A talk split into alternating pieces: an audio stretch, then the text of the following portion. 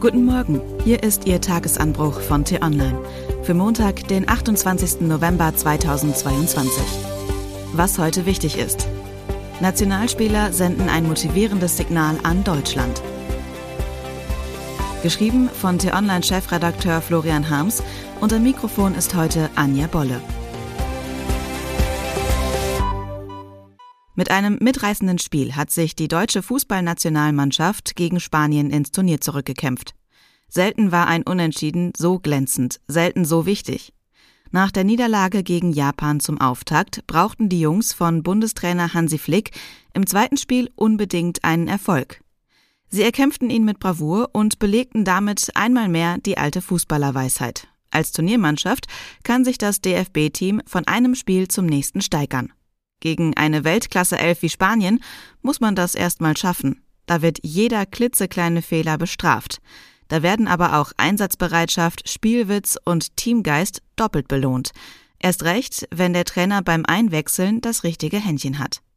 Dann passt alles zusammen. Dann sind der Frust nach dem Japan-Rückschlag, die viel gescholtene Mund-zu-Aktion und das Kuschen vor der FIFA schlagartig vergessen dann kommt vielleicht doch noch ein bisschen WM-Stimmung im Winter auf. Der Abwehrrecke Niklas Süle, der Mittelfeldkämpfer Leon Goretzka sowie der Wikingergleiche Niklas Füllkrug und der Zauberer Jamal Musiala im Sturm. Das sind die Eckpfeiler der neuen Nationalelf, die gestern Abend einen Beweis erbracht hat. Stimmt die Moral, dann kommt auch der Erfolg.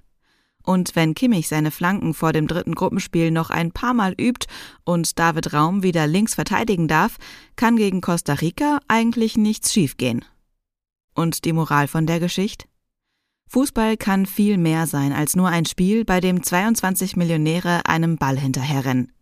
Haltung entscheidet sich nicht nur an der Frage, ob man eine Regenbogenbinde am Arm trägt. Sie zeigt sich auch während 90 Spielminuten auf dem Platz. Wenn eine Nationalmannschaft alles gibt, trotz Rückstand nicht nachlässt, schier unerreichbare Bälle weggrätscht, mit letzter Kraft fünf Gegenspieler umtribbelt, im entscheidenden Moment die Pille in den Kasten haut, dann ist das mehr als nur ein schnödes Eins zu eins. Dann kann so ein Spiel ein Zeichen ans ganze Land sein, erst recht in Krisenzeiten wie diesen. Wir lassen uns nicht hängen, also lasst euch auch nicht hängen. Selbst wenn es eher unwahrscheinlich ist, dass Hansis Kicker sich tiefschürfende Gedanken gemacht haben, welches Signal sie mit ihrem Spiel in das krisengeschüttelte Deutschland senden wollen, sie haben intuitiv alles richtig gemacht und ein Zeichen gesetzt, dessen Wert kaum zu überschätzen ist. Leistung lohnt sich. Zusammenhalt führt zum Erfolg. In jeder Krise liegt der Keim für ihre Überwindung. Man muss ihn nur finden. Das gelingt, wenn man nach vorne schaut, statt den Kopf hängen zu lassen. Nicht auszudenken, welche Stimmung sich im Land verbreitet hätte, wäre das DFB-Team gestern mit einem Sack voll Gegentore in die Wüste geschickt worden. Erst der Corona-Blues, dann der Kriegsschock, die üblen Energiepreise und die noch üblere Inflation, dazu Dunkelheit, Kälte und der Ärger über die korrupte FIFA. Da hätte das WM-Aus wahrscheinlich noch dem letzten Optimisten das Gemüt verdunkelt. So aber können wir zuversichtlich sein. Auch jene, denen das WM-Spektakel in Katar am allerwertesten vorbeigeht, man muss kein Fußballfan sein, um sich von sportlicher Euphorie anstecken zu lassen. Man darf sich mitreißen lassen. Dann fühlt sich so ein Krisenwinter nämlich plötzlich gar nicht mehr so düster an. Was heute wichtig ist. In China melden die Behörden einen Corona-Infektionsrekord nach dem anderen.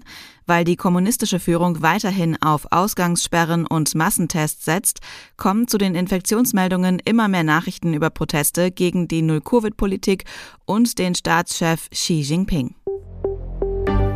Heute treffen sich die G7-Justizminister in Berlin, um zu beraten, wie sich die Ermittlungen gegen die Kriegsverbrechen in der Ukraine effizient organisieren lassen.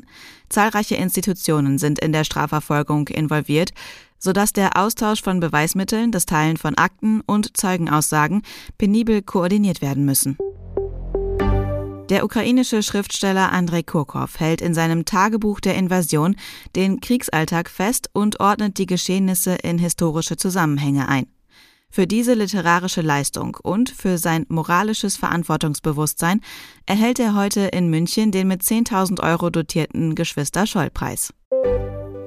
Und was ich Ihnen heute insbesondere empfehle, bei uns nachzulesen, viele Menschen erwarten mit Sorge ihre Heizkostenrechnung. T-Online-Redakteure Arno Wölk und Philipp Friedrichs zeigen Ihnen, wer am stärksten betroffen ist und wie Sie viel sparen können. Den Link dazu finden Sie in den Show Notes und alle anderen Nachrichten gibt es auf t-online.de oder in unserer App. Das war der T-Online-Tagesanbruch, produziert vom Podcast Radio Detektor FM. Immer um kurz nach sechs am Morgen zum Start in den Tag, auch am Wochenende. Abonnieren Sie den Tagesanbruch doch, dann verpassen Sie keine Folge. Vielen Dank fürs Zuhören. Tschüss. Ich wünsche Ihnen einen schönen Tag. Ihr Florian Harms.